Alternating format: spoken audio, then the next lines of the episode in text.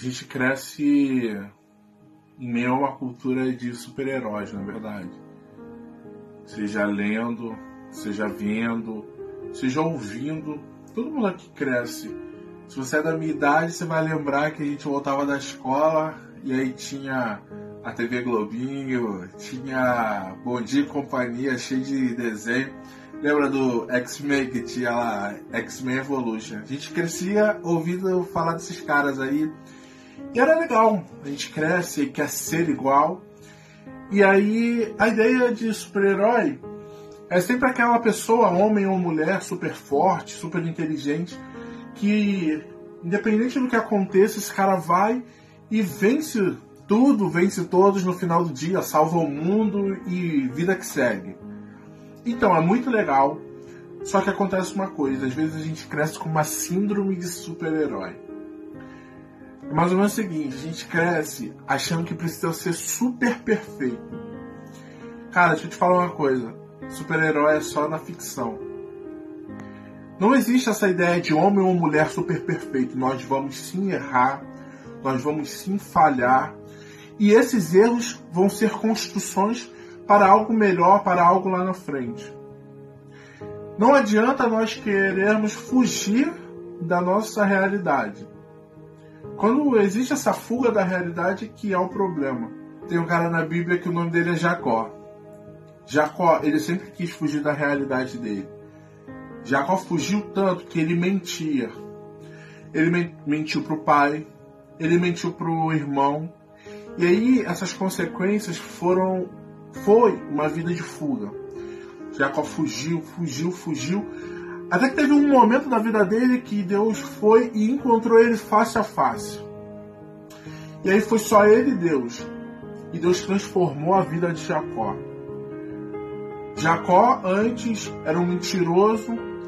Deus transforma a vida dele de uma forma tão grande que muda o nome, muda a história, muda tudo. Ele se torna Israel. É esse Israel que a gente ouve até hoje tem relação com tudo isso que eu tô te falando. Então, às vezes a gente está fugindo e eu não sei quem vai ver, não sei qual é a sua história, não sei qual é a sua fuga. Às vezes a gente quer fugir da realidade porque idealizamos um mundo perfeito onde existem pessoas perfeitas e a gente precisa mentir para chegar a essa perfeição. Às vezes você muda porque você acha que alguém é melhor que você, então a gente quer olhar sempre, ser essa pessoa e você vai fugindo, vai, vai mentindo, vai se enganando. Às vezes a gente foge da realidade para não encarar traumas, coisas ruins que já fizeram com você e te obrigaram de alguma forma a mudar e fugir da sua realidade. Talvez a sua insegurança te faça realmente fugir. Mas hoje eu quero te falar uma coisa: não é o seu medo que te define, nem o seu trauma e nem a sua insegurança. Nada disso diz realmente quem você é. A verdade é que você é filho de Deus. E esse mesmo Deus que teve um encontro com Jacó, esse Deus ele quer ter um encontro sim com você, face a face. Quando existe um encontro com Deus, a nossa história ela nunca mais é a mesma. Deus é um Deus que transforma. Deus é um Deus que cuida. Eu sei que está difícil. Eu sei que às vezes fugir da realidade parece ser a, a melhor solução, mas não. E hoje Deus te chama para um encontro.